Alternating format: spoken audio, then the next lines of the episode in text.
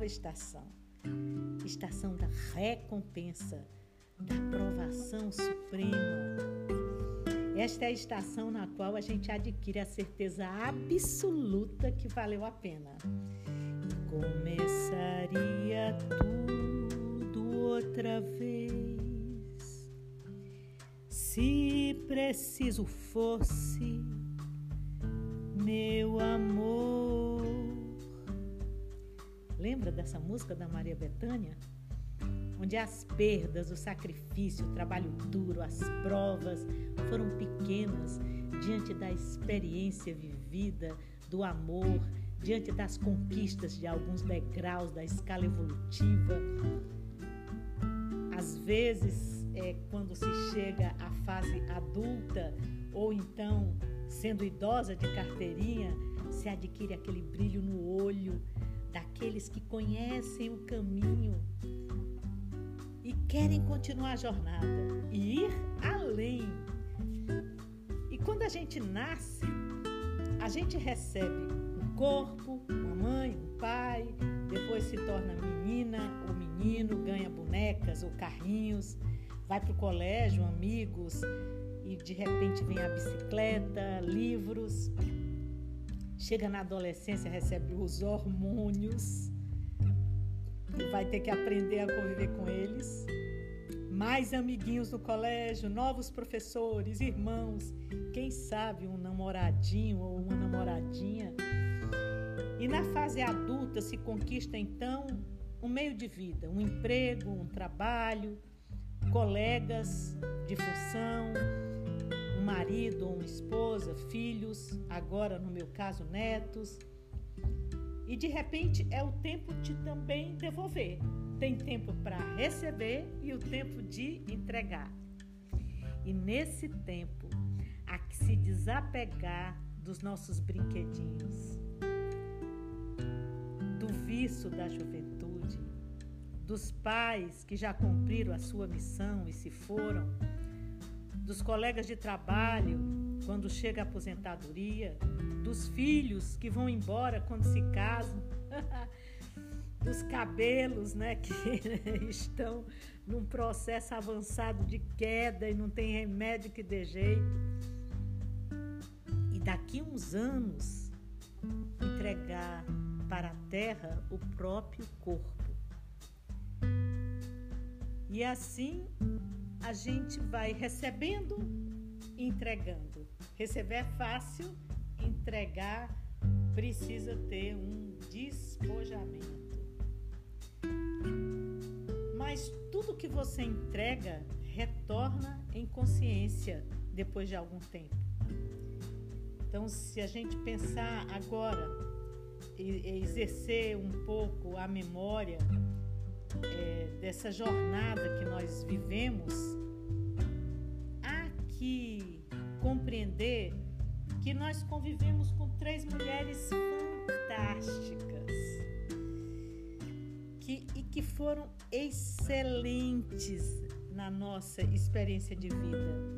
A constância, depois veio a vitória e finalmente a gente conheceu a glória. Constância me ensinou a persistir nos meus objetivos. Né? No plano mental, a disposição e no plano físico, a persistência. A Vitória celebrou junto comigo as etapas vencidas, né? Vamos celebrar, comemorar. E a glória é a recompensa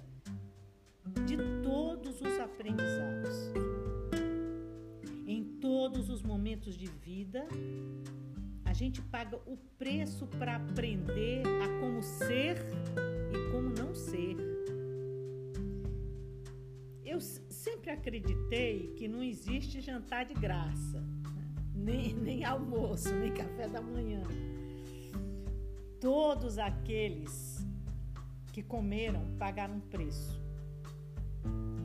E a recompensa é o próprio mérito pelo ônus pago.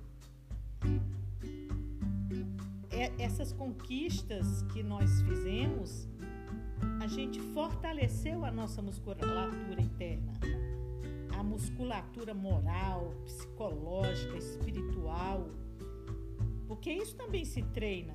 É uma briga dura, mas a gente chega do outro lado muito maior. De qualquer maneira, é isso que a natureza espera de nós. Que nós sejamos humanos. Que nós sej temos atributos humanos. E que todos têm. Às vezes não tem é o acesso. É, o acesso está meio que obstruído. E, e não adianta fugir, né? não adianta evitar nem adiar, porque uma hora a gente vai se encontrar mesmo com tudo o que faz com que a gente se torne mais humano, nem que seja na hora da morte. Então, todos que estão aqui nesse pedacinho de terra, nessa nave espacial, vieram aqui para construir a si mesmos não adianta adiar a construção. Ao contrário, aproveita todas as oportunidades para fazer essa, essa construção do humano dentro de você. Né? Se esforçar para passar de primeira no colégio, porque a prova do repetente é mais complexa, é mais exigente.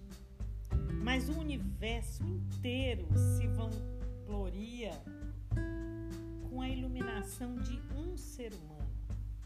Basta um ser humano melhorar que já é motivo para uma celebração universal.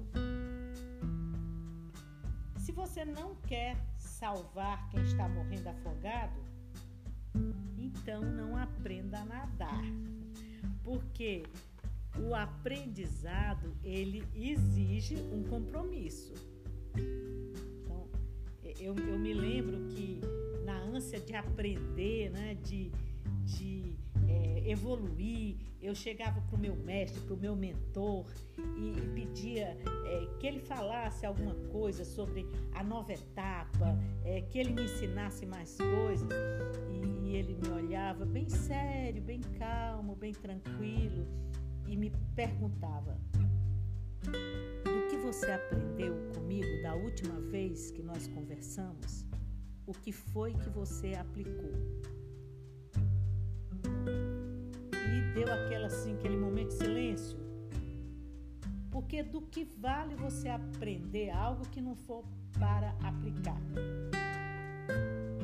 Então, você só sobe no degrau de cima se você aplicar o aprendizado do degrau de baixo. A vida não vai permitir que você pule etapas.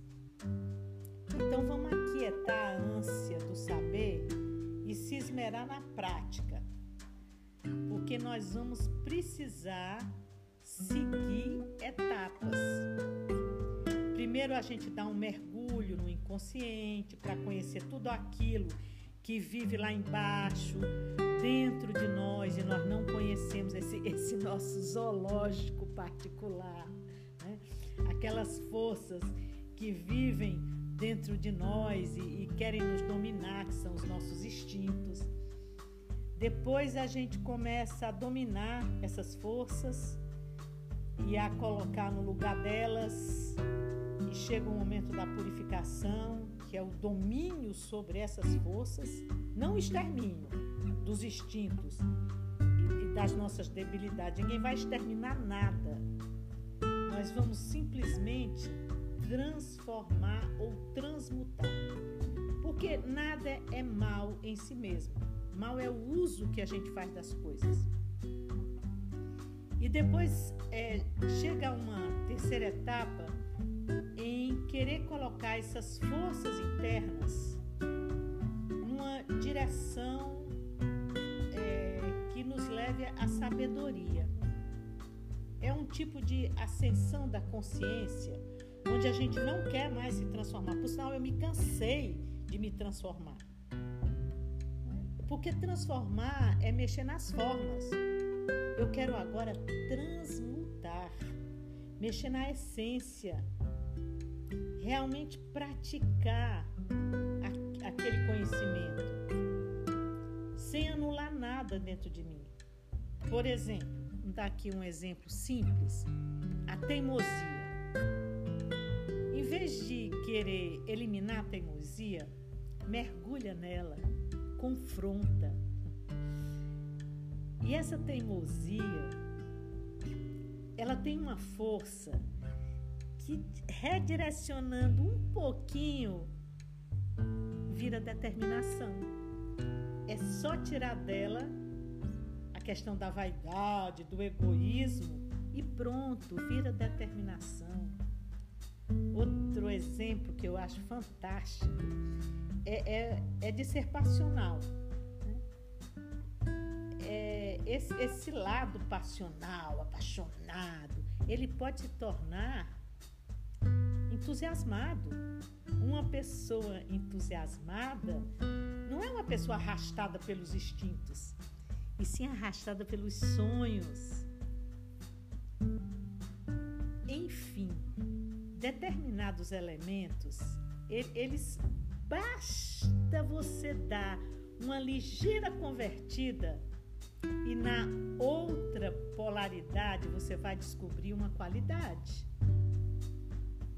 E na medida que a gente vai fazendo essas transmutações, nós vamos cortando as amarras e começamos a subir, ganhar altitude. A gente perde muita energia querendo brigar com aquelas qualidades que a gente não gosta e não admira. Pega essas qualidades, olha para ela, enfrenta, compreende transmuta. Então, no início da jornada, aquele lado sombrio, né? Ele nos apavora. Nossa, como eu tenho vícios, como eu sou cheio de pecados capitais. Os pecados capitais me, me perseguem, né? E, e, e, a gente quer esconder dos outros e gasta uma energia enorme criando uma imagem que não somos. E, depois a gente percebe que a sombra realmente nos persegue e se nós temos sombra é porque a luz vem de fora, não vem de dentro. E aí se decide ou você vai viver o resto da vida sendo dominado pela sombra ou você vai dar um jeito de buscar pode ser inclusive uma luz interna. E isso vai ser extremamente gratificante, porque a grande recompensa é ter olhos limpos para ver a verdade. Não importa se ela dói ou não. A verdade liberta. Toda evolução humana é uma preparação para você ver vezes, se a gente não vê, é porque não está em condição de ver naquele momento, nós não vamos conseguir absorver naquele grau de evolução. A gente precisa evoluir um pouco para conseguir ver a liberdade, a real liberdade. Muitos se encontram adormecidos para a realidade, iludidos com o que, que agrada o ego meu ego se sentiu bem com aquele elogio, certo? Com aquela comida, com aquela bebida, com aquela roupa nova, com aquele carro que chama atenção, pronto. E aí, cuidado. Cuidado porque são ilusões. Lembra daquele conto é, da Branca de Neve, que é a história de uma menina que se deixou seduzir por uma bruxa que convenceu a ela a morder uma maçã apetitosa. Mas assim que ela mordeu, entrou num sono profundo. Imagine então que essa maçã são os bens de consumo, é a matéria.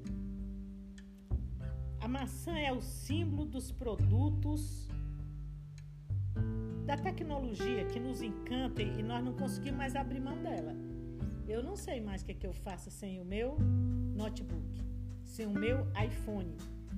E toda publicidade tem o sentido de fazer com que a gente morda, deguste, prove um pouquinho. Aí então a gente compra. Então, um exemplo disso são os produtos da Apple, né? Que tem aquela, aquele símbolo da maçã.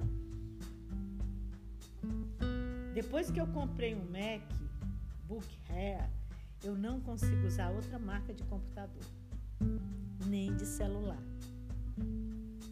Nós nos deixamos enfeitiçar e ficamos adormecidos, presos, fiéis ao produto pelo encantamento de soluções tecnológicas que ele nos oferece. No conto de fada aparece um príncipe. Esse príncipe representa a dimensão da alma, que usa o beijo.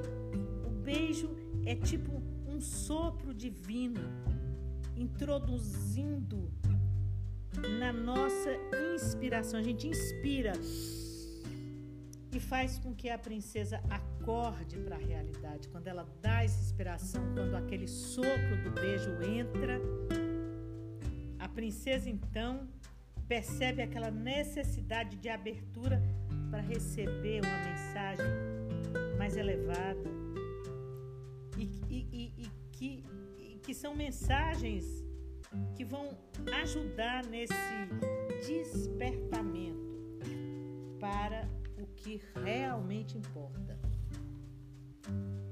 Tem pessoas que despertam rápido, tem outras que despertam com 40 anos, décadas, tem outras que despertam aos 70, outras na hora da morte, mas em algum ponto a gente acorda.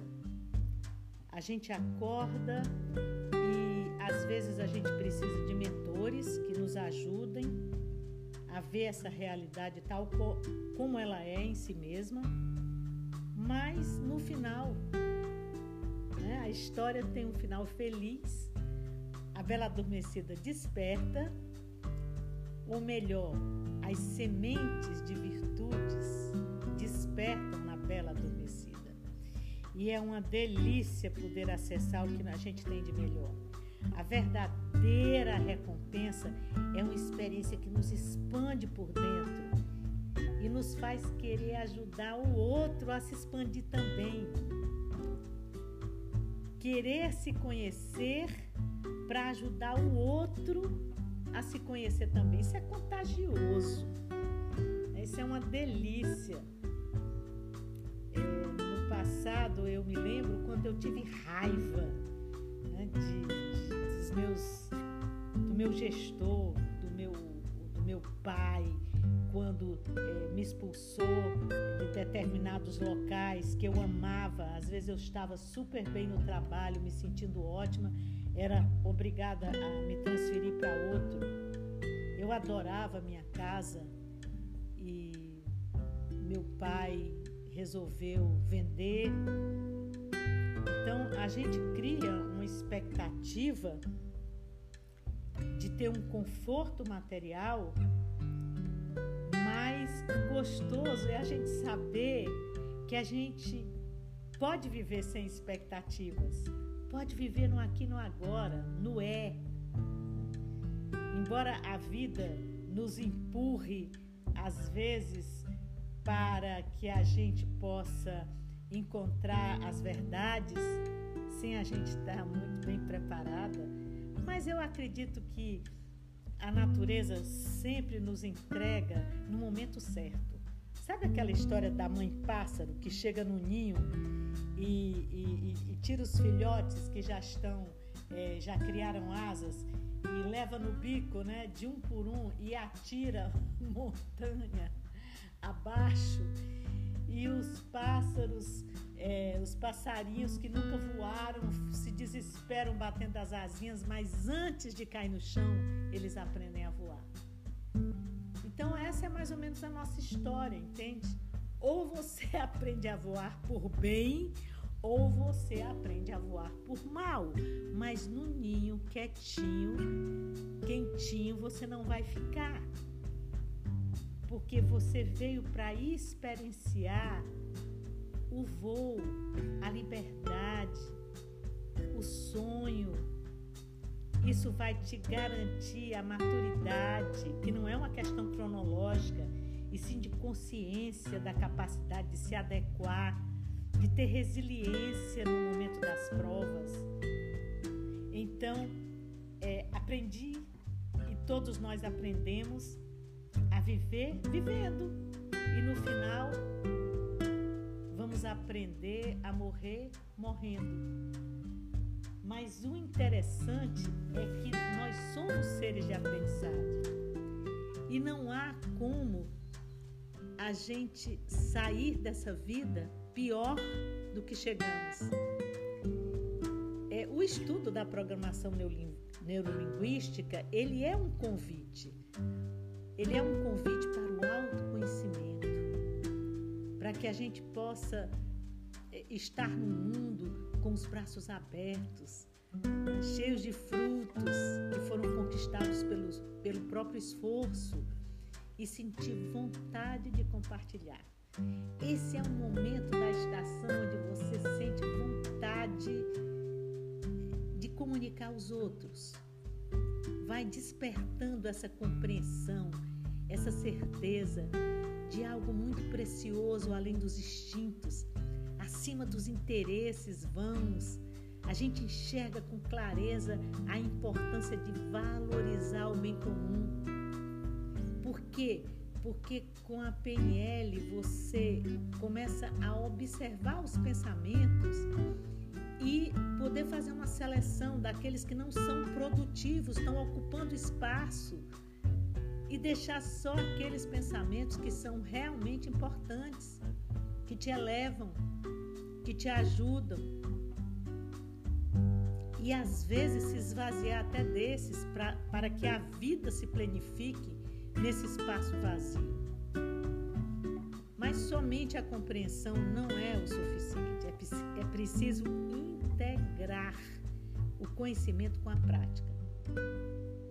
Compartilhar sua programação neurolinguística que favoreça aos outros uma organização mental e uma abertura de coração, seguida de ações concretas de fraternidade universal, para que a gente possa então é, construir uma grande ciranda, todos de mão dadas, sentindo o real sabor da vida, saindo da total ignorância indo em busca dessa, dessa tão almejada sabedoria, ou então simplesmente ficar quieto, sereno e deixar que a sabedoria chegue até nós. E essa palavra sabedoria é muito engraçada porque ela vem de sabor, sentir o sabor da vida. E nós juntos, dentro dessa nova consciência, podemos então sentir esse sabor gostoso do que é viver aprendendo. Então, de todas esses, esses, essas estações que nós passamos e chegando na oitava estação, qual é o aprendizado? O aprendizado número um: o fracasso é uma limitação da consciência. Porque, na verdade, tudo é experiência. Tudo é aprendizado. Olha o segundo, segundo aprendizado. O momento é do tão, oh, desculpa. O homem é do tamanho de suas provas. Saber lidar com as circunstâncias como uma prova é um dos fatores que se mede o nível de consciência do homem. Porque as provas são degraus para que a gente possa então chegar à autorrealização. Então, bem e mal é o quarto aprendizado. Ele só existe quando estamos no mesmo patamar deles. Mas quem olha de cima, ambos são necessários, porque ambos levam o homem na direção dele mesmo quinto aprendizado. Todas as dificuldades da vida são para o crescimento. Portanto, não vamos nos traumatizarmos E não vamos achar que as coisas que nos acontecem são injustiças.